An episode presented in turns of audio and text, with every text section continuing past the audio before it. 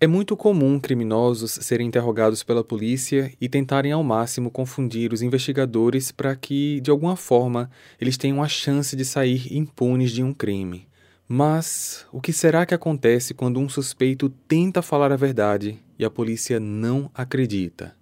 As consequências de um ato falho podem causar danos irreversíveis, como foi o caso do Ryan Waller, que durante o seu interrogatório foi considerado suspeito de assassinato sem nem ao menos saber que tinha uma bala alojada em sua cabeça. Esse caso revoltou a população dos Estados Unidos, já que, por falta de atendimento médico, Ryan carregou pelo resto da vida sequelas severas como perda de visão, falhas cognitivas e convulsões. O caso Ryan envolve ainda uma série de outros acontecimentos, como investigação interna da polícia e alteração de lei estadual. Então, preparem-se, porque no caso de hoje vocês vão conhecer a história do crime cometido contra Ryan Roller e a sua namorada, Weather Kwan. Olá, misteriosos! Eu sou Fábio Carvalho e esse é o projeto Arquivo Mistério um podcast que eu tento ao máximo produzir ele de um jeito que faça você se envolver na narrativa. E para isso, eu conto com a participação de diversas pessoas, principalmente na simulação das vozes dos personagens. Siga a gente na plataforma de streaming em que você está nos escutando agora para receber notificação sempre que um novo episódio for lançado. Para ver as fotos do caso de hoje, basta seguir a gente no Instagram, arroba Arquivo Mistério. Recados dados, vamos para o caso de hoje.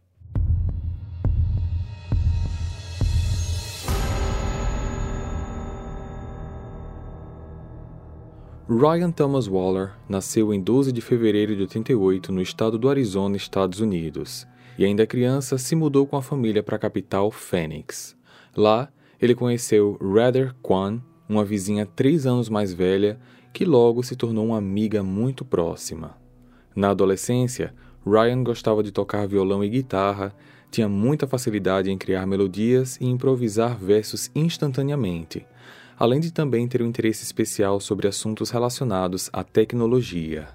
Já Rather era considerada uma moça carinhosa, atenciosa e trabalhava como voluntária em diversas ações sociais voltadas para crianças carentes.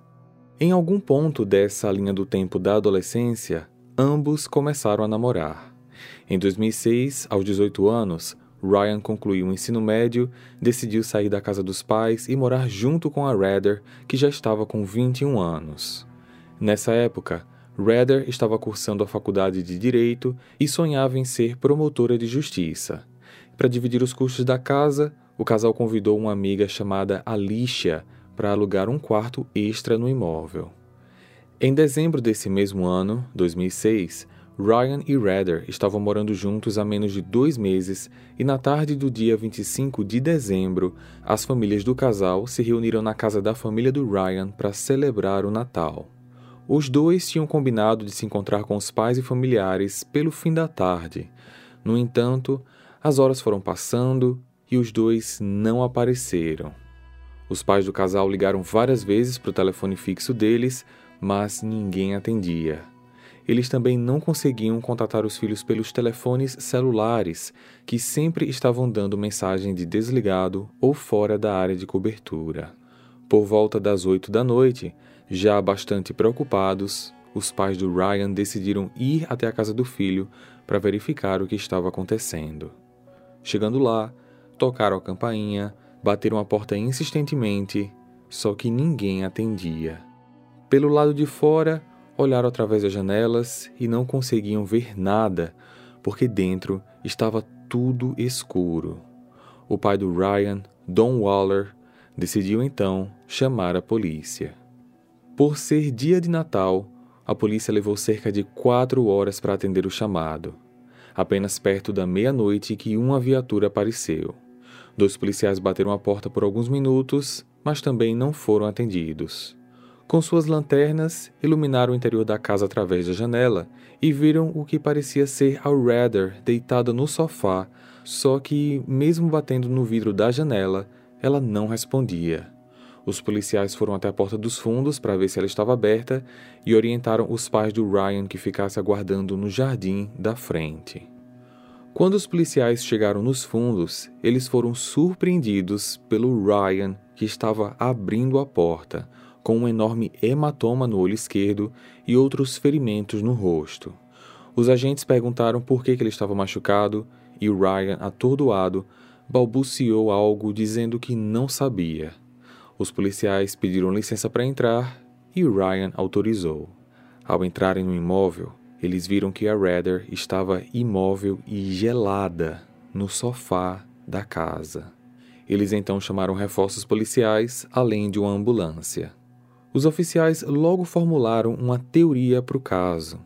Ali teria acontecido uma briga de casal, onde Ryan acabou tirando a vida da namorada. Toda essa movimentação foi muito rápida e, ainda dentro da casa, enquanto esperavam pela chegada dos peritos, os oficiais começaram a fazer perguntas para o Ryan, que parecia desorientado e muito confuso. Ele oscilava entre não responder algumas perguntas, às vezes dizia não sei, e poucas vezes respondia coisas que os policiais, mesmo assim, julgavam ser sem sentido. Em vários momentos, Ryan ficava longos períodos em silêncio, olhando para o nada. Um dos policiais saiu do imóvel e começou a demarcar o local com aquelas fitas amarelas de não se aproxime, deixando claro para os pais do Ryan que ainda estavam do lado de fora, mesmo sem dizer uma palavra, que aquela era a cena de um crime. Quando pediram informações, os policiais pouco falavam e tentavam minimizar a situação, dizendo que a área estava sob investigação e que o Ryan estava apenas machucado, o que não os convenceu porque eles queriam ver o Ryan. E o sentimento de angústia desses pais só piorou quando eles viram a chegada de outras viaturas policiais e de uma ambulância. Pouco antes das quatro da madrugada, Ryan saiu da casa escoltado. Seus pais o viram entrando na viatura e correram para tentar se aproximar e falar com ele, mas foram impedidos dizendo que Ryan estava sob custódia e seria encaminhado para prestar depoimento. Ao alegarem que o filho precisava ir para um hospital porque ele estava visivelmente machucado, receberam como resposta que ele estava bem e que aquilo não passava de um olho roxo. Apesar da ambulância ter chegado no local, em nenhum momento Ryan recebeu qualquer tipo de atendimento ou avaliação médica. A polícia já o considerava como o principal suspeito do crime e por isso eles decidiram que Ryan não merecia atendimento médico. Na delegacia, Ryan foi encaminhado para a sala de interrogatório e ficou esperando lá, sozinho, por um bom tempo. As imagens das câmeras demonstram como seu comportamento era estranho. Ryan olhava fixamente para a parede, depois abaixava a cabeça e ficava completamente imóvel por alguns minutos. Em certo momento, pegou uma folha de papel em branco, ficou olhando fixamente para ela por um tempo e por várias vezes Ryan soltou suspiros e gemidos de dor. Perto das 5 da manhã do dia 26 de dezembro, o detetive Paul Dalton iniciou o interrogatório oficial. Ryan estava inquieto, visivelmente com dor, e se mexia na cadeira para buscar uma posição minimamente confortável. Já na primeira pergunta, sua confusão mental foi notória. Qual a sua escolaridade? Eu não sei. Eu não sei. Até que ano você cursou na escola? Eu não sei. Você não sabe a sua escolaridade? Oito. Oitavo ano? Mas você se graduou? Sim. Então você fez um supletivo para ensino médio. Eu não sei. Como você não sabe? Eu não sei. Eu, só quero ir para casa. Mas você não vai para casa agora. Hum, hum. Qual foi o maior ano que você concluiu na escola? Nota B.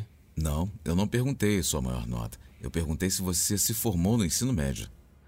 Paul Dalton prosseguiu com o interrogatório e começou a fazer perguntas sobre a Rather. Qual é o sobrenome da Heather? Aquela que tá morando lá agora? Suponho que sim, eu não sei. O nome dela é Heather. Qual é o sobrenome? Hum, eu não sei qual sobrenome ela, tá usando agora. Ela usa apelidos, sei lá. Qual é o apelido dela? E, igual ao sobrenome dela, Caimon. Perceba que ele disse não saber o sobrenome, mas informava que o apelido da Redder era o sobrenome dela, sendo que Caimon apenas tem um som parecido com o real sobrenome dela, Quan. Ryan parece distraído, confuso e responde como se não conhecesse a namorada direito. O detetive então passa a tentar uma abordagem mais direta sobre os fatos. O que aconteceu com seu rosto? Eu não sei. Você falou há pouco que alguém bateu em você. Você lembra quem foi? Eu não sei. Acho que foi a Heather. E por que a Heather bateria em você? Eu não sei. Foi um acidente. Como foi esse acidente? O sobrenome dela? Não. Qual foi o acidente? Ela bateu em mim. Ela te bateu com o quê? Com uma mão no, no olho. Vocês estavam tendo uma discussão? Não, não mesmo. Então o que aconteceu para ela te acertar no olho desse jeito? Ela me atingiu por acidente. Ela estava dando uma cabeçada para Cristina. Ela estava o quê? Ela estava ajudando a Cristina com o cabelo dela, sei lá. Quem é Cristina? É, ela tá no sofá. A Cristina tá no sofá. Naquele ponto, Ryan cita o nome Cristina. O detetive Paul revirou os papéis com suas anotações sobre o caso na tentativa de encontrar alguma menção a esse nome, só que não havia nada. Então o detetive decide perguntar sobre Alicia, a amiga que dividia a casa com ele e Redder. Ryan responde que não a conhecia. Paul diz a ele que Alicia é sua colega de casa e Ryan não reage parecendo não saber quem era essa pessoa que morava com ele. Paul então volta a perguntar sobre a confusão com a Redder e Ryan, novamente, insistentemente, alega não saber de nada e pede várias vezes para ir para casa. Paul estava convencido de que Ryan era o culpado e que ele estava apenas se fazendo de tonto para não responder às perguntas, e ignorando todos os sinais de confusão mental e cansaço do suspeito, Paul insiste em tentar arrancar dele uma confissão. Me fale o que aconteceu na sua casa na noite passada. Hum. A casa é sua? Uhum. Sua ou dos seus pais? É minha. Você comprou a casa? Uhum. Por quê? O que, o que foi que aconteceu? Eu não sei o que aconteceu. Você levou uma surra, não foi? Então, me fala você o que aconteceu. Eu não sei, eu só quero dormir, cara. Só isso. O que aconteceu no seu nariz? Tem um grande buraco no seu nariz. Eu não sei. Você estava brigando com alguém? Eu, eu não sei, eu só preciso ir embora, cara. Eu tô cansado, eu preciso dormir. Eu não fiz nada. Eu quero dormir. A confusão mental do Ryan ficava cada vez mais evidente. Ryan disse que Redder era namorada de um tal de Eric. Em seguida, disse que era sua namorada. Depois disse que Alicia foi quem deu um soco em seu rosto e ele não sabia o motivo. Ryan ficava dando informações cada vez mais contraditórias, incoerentes e parecia não se dar conta disso. Aliás, parecia que nem ele mesmo sabia que Redder estava morta, e quando surpreendido com essa notícia, ele acabou trazendo novas informações sobre o caso. Ryan, tem uma garota morta na sua sala de estar. Ela está morta? Sim. Heather? Eu preciso saber o que aconteceu na sua casa ontem à noite. A garota no sofá está morta? Sim. E você precisa me contar o que aconteceu. Du duas pessoas chegaram lá na casa, Rich e o pai dele. Eles começaram a atirar flechas e dardos, entendeu? E, e essas coisas pegaram em mim e nela. Quem é Rich? Eu não sei. Bem, você obviamente conhece ele, já que sabe o nome dele. E, ele morava lá. Ele dividia a casa com vocês? No passado, sim. Eles atingiram você e a Heather. Então agora foram esses caras que atingiram você e não a Heather? Não, foi o Rich e o pai dele. E por que eles agrediram você? Porque eles queriam pegar as coisas deles. E eles usaram arcos e flechas. Eles tinham dois revólveres. Você acabou de dizer que eles tinham arcos e flechas e agora são revólveres. É, foi o que eu quis dizer. Eram revólveres. E aí eles atiraram na gente, pegou no meu olho. Se eles tivessem atirado no seu olho com um revólver, você não estaria aqui falando comigo agora. Como você sabe? Porque o mais provável seria que você tivesse morrido. Eu também achava isso, cara, mas eu realmente não sei o que aconteceu. Depois de 35 minutos de interrogatório, o detetive Paul decide examinar direito os ferimentos do Ryan. Numa avaliação mais próxima do seu rosto, que durou exatos nove segundos, o detetive fecha sua pasta de documentos, se levanta, pede para Ryan aguardar e sai. Poucos minutos depois, Paul volta para a sala de interrogatório com uma abordagem totalmente diferente.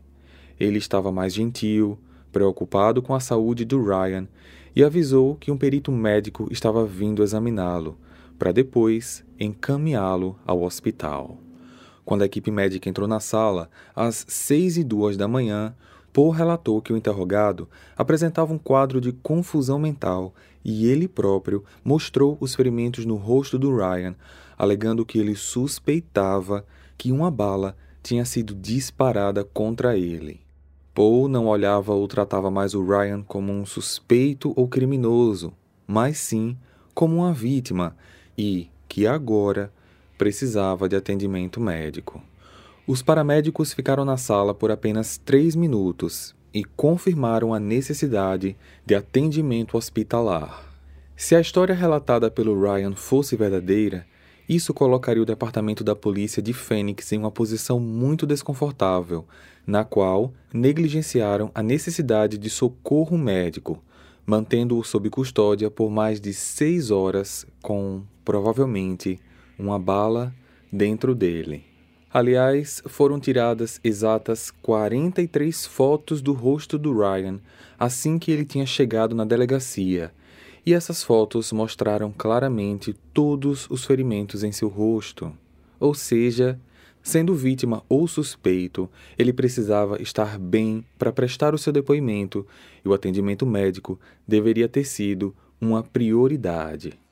No hospital, os médicos confirmaram que as lesões do Ryan eram totalmente compatíveis com os fatos que ele havia relatado na delegacia. Ele foi baleado no rosto duas vezes. Um dos tiros o atingiu de raspão e o outro perfurou o nariz, o olho esquerdo e atingiu em alguns poucos centímetros o cérebro.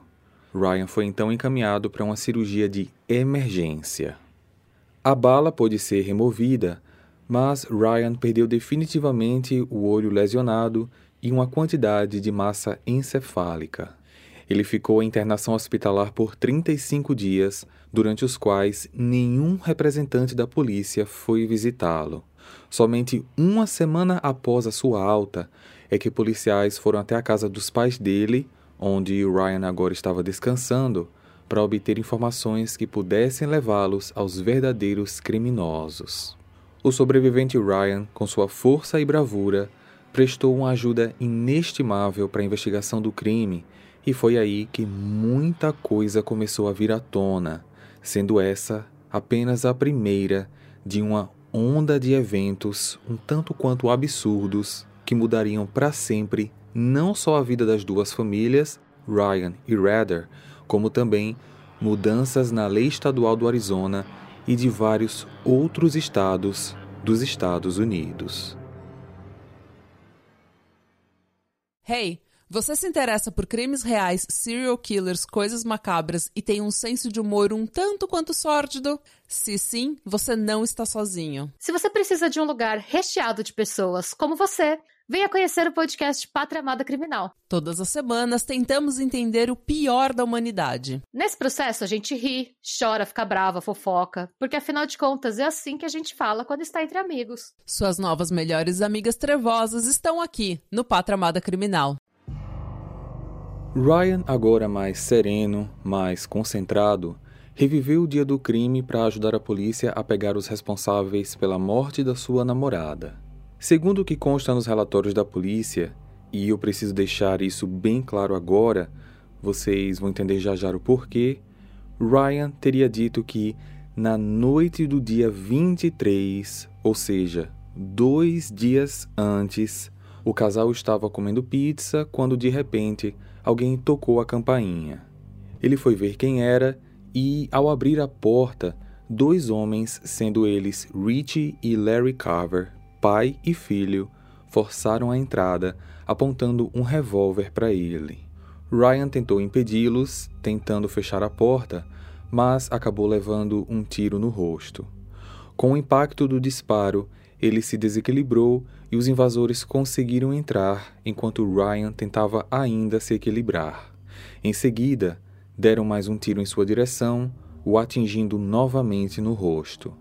Ryan caiu e a partir daí ele não se lembra de mais nada, a não ser de se levantar e abrir a porta para os policiais na noite do dia 25. Esse espaço de dois dias nessa linha do tempo acabou gerando um problema enorme posteriormente, porque a principal pergunta era como que Ryan ficou em casa por 48 horas sem nem ao menos ter chamado por ajuda? Estaria ele confuso ou mentindo sobre os fatos? A polícia precisava então descobrir quem eram Richie e Larry Carver. Então, sobre esse fato da janela do tempo, eu peço que guardem essa informação porque eu já volto com ela para a gente destrinchar minuciosamente algumas hipóteses sobre isso. Richie Carver, de 24 anos, era o antigo residente da casa em que Ryan e Rader estavam morando há cerca de apenas dois meses. Richie tinha uma extensa ficha criminal. Começou a delinquir ainda adolescente, tendo sido fichado aos 16 anos por assalto e por diversas agressões, inclusive o seu próprio pai Larry foi uma das vítimas da sua violência. Aos 19 anos, ele foi preso por ter roubado uma carteira e esfaqueado uma pessoa. Cumpriu quatro anos de pena e foi solto em liberdade condicional. Segundo o laudo psiquiátrico emitido pelo perito do sistema prisional, Ritchie era descrito como alguém extremamente frio e violento, com fraca estrutura moral, incapaz de sentir remorso e capaz de fazer o mal a outras pessoas com a mesma facilidade de quem bebe um copo de água. Ele estava solto há pouco mais de um ano até cometer os crimes contra Rader e Ryan. Larry Carver, seu pai, também era um criminoso. Larry já tinha sido preso seis vezes por violência doméstica, roubo, agressão e desacato à autoridade. A polícia localizou e prendeu Rich dois dias depois do novo depoimento do Ryan, ou seja, cerca de 40 dias após o assassinato da Rader. Já Larry Carver ainda permaneceu em liberdade por falta de evidências materiais que o ligassem ao crime. Mas algo muito inesperado aconteceu.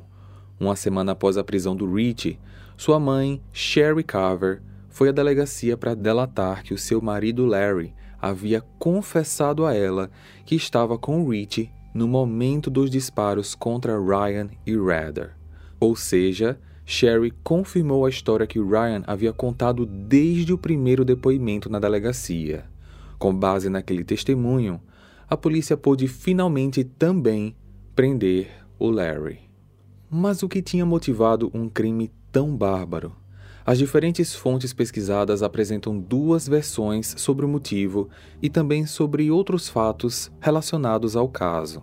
A hipótese mais plausível parece ser a definida pelo pai do Ryan, Don Waller, que desmentiu publicamente muitas das informações vinculadas sobre esse caso. Por exemplo, algumas matérias se referem a Rich como um ex-colega de quarto do Ryan, mas na verdade os dois nunca moraram juntos. Ryan teria conhecido Rich porque, como ex-morador da casa que Ryan dividia com a Reda e a Alicia, ele eventualmente passava lá para pegar algumas correspondências. Inclusive, Rich teria estado na casa no dia em que Ryan e Redder se mudaram para lá e, portanto, pôde ver alguns dos itens que eles possuíam e que talvez tenham lhe chamado a atenção, como computadores, guitarras e outros materiais. Aliás, um computador e alguns outros objetos pessoais do casal desapareceram. O estado do Arizona abriu um processo criminal contra Rich e Larry. A promotoria teve como primeira estratégia acusar pai e filho juntos. Porém, Sherry se apegou à lei do privilégio conjugal, onde um cônjuge não pode ser obrigado a formar provas contra o seu parceiro, garantindo a confidencialidade das informações trocadas entre ambos. E por isso ela optou por não testemunhar no tribunal.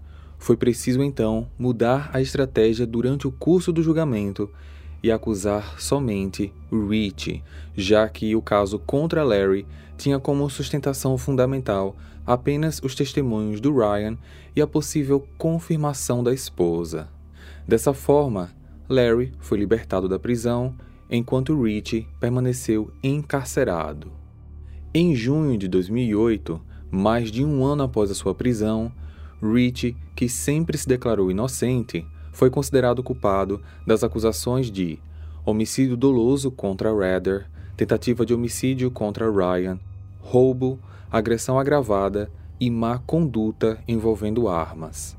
Ele foi condenado à prisão perpétua sem direito à liberdade condicional. Inconformados com a impunidade do Larry, em 2009, a família da Rader iniciou uma verdadeira batalha judicial para tentar mudar a lei de privilégio conjugal. A alegação principal era de que, no caso específico da Sherry, ela não tinha sido obrigada a testemunhar ela foi voluntariamente à delegacia dar o depoimento que incriminava o seu marido.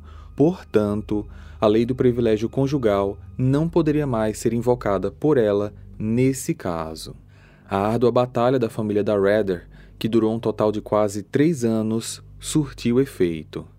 A lei do privilégio conjugal foi modificada no estado do Arizona e em outros estados americanos, e a partir de então, cônjuges que fornecem voluntariamente informações incriminadoras contra os seus parceiros perdem o direito de invocar o privilégio conjugal e podem ser arrolados como testemunha em um eventual processo criminal.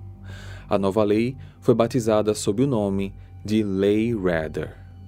O caso contra Larry foi reaberto em novembro de 2011 e em janeiro de 2013 ele recebeu a mesma condenação do seu filho, prisão perpétua sem direito à liberdade condicional. E vocês podem estar se perguntando agora, tá, mas e o Ryan? O que, que aconteceu com ele? Após receber a alta hospitalar, Ryan voltou a morar com os pais, levando uma vida cheia de limitações por causa das sequelas dos seus ferimentos, sendo uma delas perda total da visão do seu olho esquerdo. Seu pai, Don Waller, relata inúmeras sequelas cognitivas, como falas desconexas, esquecimento de fatos e repetições de informações como se estivessem sendo ditas pela primeira vez. Porém, a mais grave consequência da sua lesão cerebral foram as sucessivas e graves crises convulsivas que ele passaria a enfrentar pelo resto da sua vida que o submeteram a diversos tipos de incidentes, acidentes e diversas internações hospitalares. Poucos anos depois da prisão do Rich e Larry, a família do Ryan decidiu abrir um novo processo e acusar a polícia de Phoenix por negligência e violação dos direitos civis, alegando que foram eles os responsáveis por negar socorro médico ao Ryan e que isso poderia ter agravado as sequelas que ele veio sofrendo por toda a sua vida.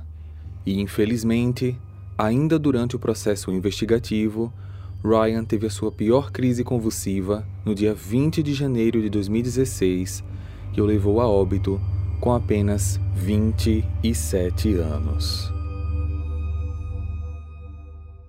Hey, você se interessa por crimes reais, serial killers, coisas macabras e tem um senso de humor um tanto quanto sórdido? Se sim, você não está sozinho. Se você precisa de um lugar recheado de pessoas como você, venha conhecer o podcast Pátria Amada Criminal. Todas as semanas tentamos entender o pior da humanidade. Nesse processo a gente ri, chora, fica brava, fofoca, porque afinal de contas é assim que a gente fala quando está entre amigos. Suas novas melhores amigas trevosas estão aqui no Pátria Amada Criminal. O falecimento do Ryan reacendeu uma forte onda de comoção e indignação pública nos Estados Unidos, e o caso passou a ser matéria de alguns jornais e muito se questionou sobre a linha do tempo dos eventos desse caso. Oficialmente, consta no processo que os disparos contra Ryan e Rader teriam sido feitos na noite do dia 23 de dezembro. Como sabemos, a polícia os encontrou por volta da meia-noite do dia 25 para o dia 26, cerca de 48 horas após o crime. Isso significa que, supostamente, Ryan teria ficado 48 horas ferido dentro de casa. O que teria acontecido nesse intervalo de tempo? A informação oficial, fornecida por especialistas que falaram em nome da polícia de Phoenix, foi a de que a lesão cerebral do Ryan provavelmente fez com que ele perdesse e recuperasse a consciência sucessivamente, acordando e desmaiando, tendo pouca noção da realidade que o cercava. Só que para o pai do Ryan, não foi exatamente assim que as coisas aconteceram. No canal This is Monsters no YouTube, Dom concedeu uma entrevista em setembro de 2021, onde tenta esclarecer muitas das informações que, segundo ele, foram erroneamente divulgadas na mídia. Dom também revela sua teoria sobre como a polícia de Fênix se articulou para adulterar provas na tentativa de se isentar de qualquer suspeita de má conduta perante seu filho Ryan. Segundo ele, cerca de um mês antes do crime acontecer, Ryan teria flagrado Rich no quintal da casa tarde da noite e perguntou o que ele estava fazendo ali. Rich deu uma desculpa esfarrapada, dizendo que estava procurando por sua iguana de estimação, que teria ficado lá depois da mudança. Ryan e Rader acharam aquilo muito estranho, mas deixaram para lá. Dom acredita que isso seria um indício de que Rich já estaria planejando um roubo à residência e, como ex-morador, seria fácil explicar eventuais evidências forenses, como impressões digitais no local, por exemplo. Ele acredita que Rich chamou o pai, Larry, para invadir e roubar a casa no dia de Natal, considerando que aquela seria uma ótima data, já que provavelmente a casa estaria vazia. Chegando ao local, eles foram surpreendidos com a presença do casal e decidiram então eliminar as testemunhas. Dom está convencido de que o crime aconteceu em algum momento entre as 5 da tarde e 8 da noite do dia 25 de dezembro de 2006 e não na noite do dia 23, conforme consta nos registros oficiais do caso. Ele se apega em três situações importantes para se basear nessa teoria. Primeiro, segundo ele, a polícia de Phoenix sabia desde o início que o crime tinha acontecido no dia 25, pois o detetive Paul Dalton, durante o interrogatório na manhã do dia 26, por várias vezes se referiu ao evento como na noite passada. A segunda coisa é, no relatório inicial da autópsia da Rader, o médico legista atestou que ela faleceu devido a um disparo em sua cabeça e que isso aconteceu entre as 5 da tarde e 8 da noite do dia 25. Tanto é assim que no obituário dela e em sua lápide, a data de falecimento consta como 25 de dezembro. Só que a polícia de Fênix se esforçou para obter um novo laudo da necrópsia e conseguiu. Após dois meses de investigação interna, um segundo legista corroborou com a tese da polícia de que Rader faleceu na noite do dia 23 de dezembro e essa passou a ser a data oficial. A terceira coisa é outra pista de que o crime era bem mais recente do que a polícia queria fazer parecer é o conjunto de 43 fotos dos ferimentos do Ryan. Dom contratou um cirurgião particular para fazer uma análise das imagens feitas pela polícia e o especialista atestou que aqueles ferimentos não podiam ter acontecido dois dias antes. Alguns pontos bem interessantes e até óbvios foram apontados. Pela coloração da pele, pela presença de sangue fresco e pela ausência de sinais de cicatrização na perfuração da bala no nariz, por exemplo, era possível afirmar que os ferimentos eram recentes, de no máximo algumas horas antes das fotos terem sido tiradas. Ainda segundo Dom, a polícia de Fênix se articulou para definir o dia 23 de dezembro como a data oficial do crime, numa tentativa de ampliar o espaço de tempo entre Ryan ter recebido os tiros e ter recebido socorro médico, porque se o crime de fato aconteceu na tarde do dia 25, então praticamente todas as sequelas adquiridas seriam exclusivamente por culpa da polícia. Por outro lado, se o crime tivesse acontecido no dia 23, então a polícia só teria sido acionada e chegada ao local praticamente 48 horas depois e, portanto, os danos à saúde da vítima não poderiam ser atribuídos à corporação. Agora eu vou abrir um espaço aqui para que nós juntos possamos refletir sobre isso e eu peço que vocês deixem nos comentários a opinião de vocês. Ao meu ver, existe uma coisa que aparentemente seria simples de resolver, mas eu não achei essa resposta em nenhum lugar das fontes pesquisadas.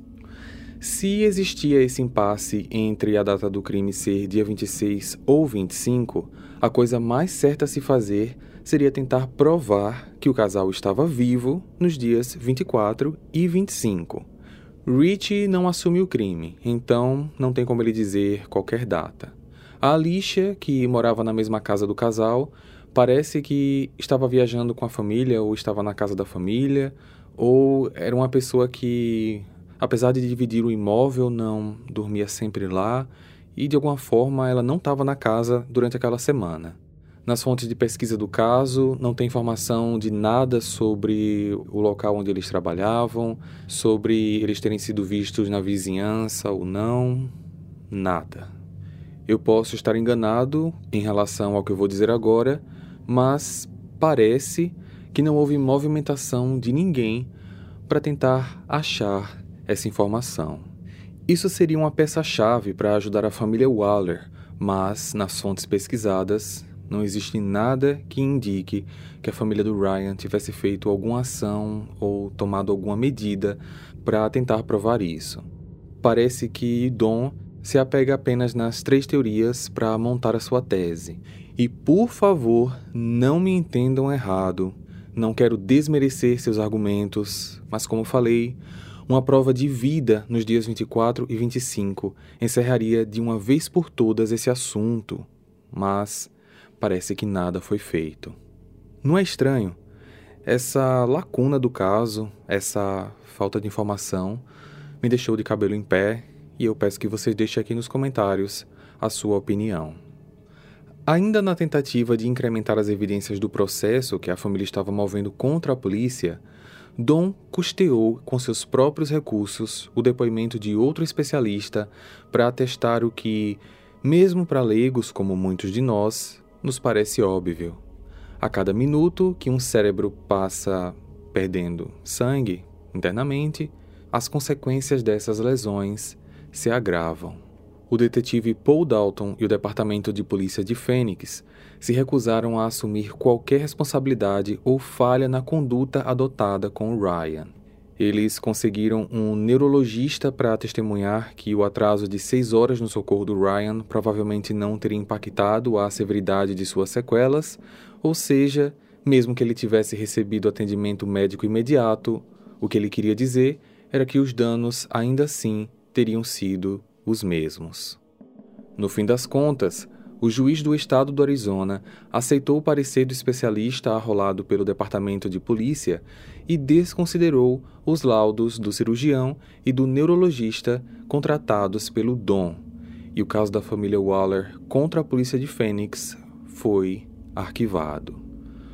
Só que em setembro de 2021, o Departamento de Justiça dos Estados Unidos abriu um processo para investigar o Departamento de Polícia de Fênix, onde está sendo averiguado um suposto padrão de condutas inapropriadas perante a suspeitos e vítimas, que incluem violação de direitos civis, procedimentos de investigação não convencionais, uso desproporcional da força oficial, dentre outros.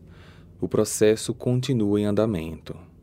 É muito angustiante assistir ao vídeo completo do interrogatório do Ryan. Além do rosto gravemente lesionado, qualquer pessoa poderia facilmente constatar o estado de confusão mental que ele se encontrava. Especialistas afirmam que sua postura e suas informações contraditórias, interpretadas pelo detetive Paul como indícios de culpa e má vontade em colaborar, eram, na verdade, sinais de afasia um distúrbio de linguagem decorrente, dentre outras causas, de lesão cerebral que afeta a capacidade de comunicação do indivíduo. A pessoa fala uma coisa achando que está falando outra. Atualmente, muito se tem falado sobre esse distúrbio desde que o famoso ator Bruce Willis anunciou o fim da sua carreira devido ao seu quadro de afasia. Ryan teve sua presunção de inocência negada desde o primeiro instante. Mesmo que fosse ocupado pelo crime, ainda assim teria o direito constitucional ao socorro médico imediato. Desde ter sido encontrado pelos policiais até finalmente receber atendimento, se passaram seis horas, onde Ryan foi submetido a uma abordagem policial torturante que visava não esclarecer os fatos, mas sim confirmar uma teoria que eles criaram. Não podemos minimizar o que também houve com a Redder. Ela também foi uma vítima desse crime. Mas Ryan teve a sorte de sobreviver a dois disparos e o azar de não ter recebido socorro médico no tempo devido.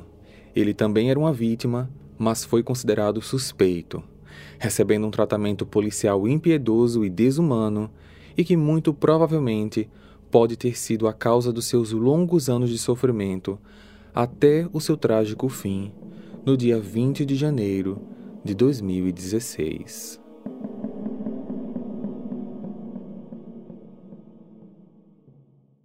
Hey, você se interessa por crimes reais, serial killers, coisas macabras e tem um senso de humor um tanto quanto sórdido? Se sim, você não está sozinho. Se você precisa de um lugar recheado de pessoas como você, Venha conhecer o podcast Pátria Amada Criminal. Todas as semanas tentamos entender o pior da humanidade. Nesse processo a gente ri, chora, fica brava, fofoca, porque afinal de contas é assim que a gente fala quando está entre amigos. Suas novas melhores amigas trevosas estão aqui no Pátria Amada Criminal.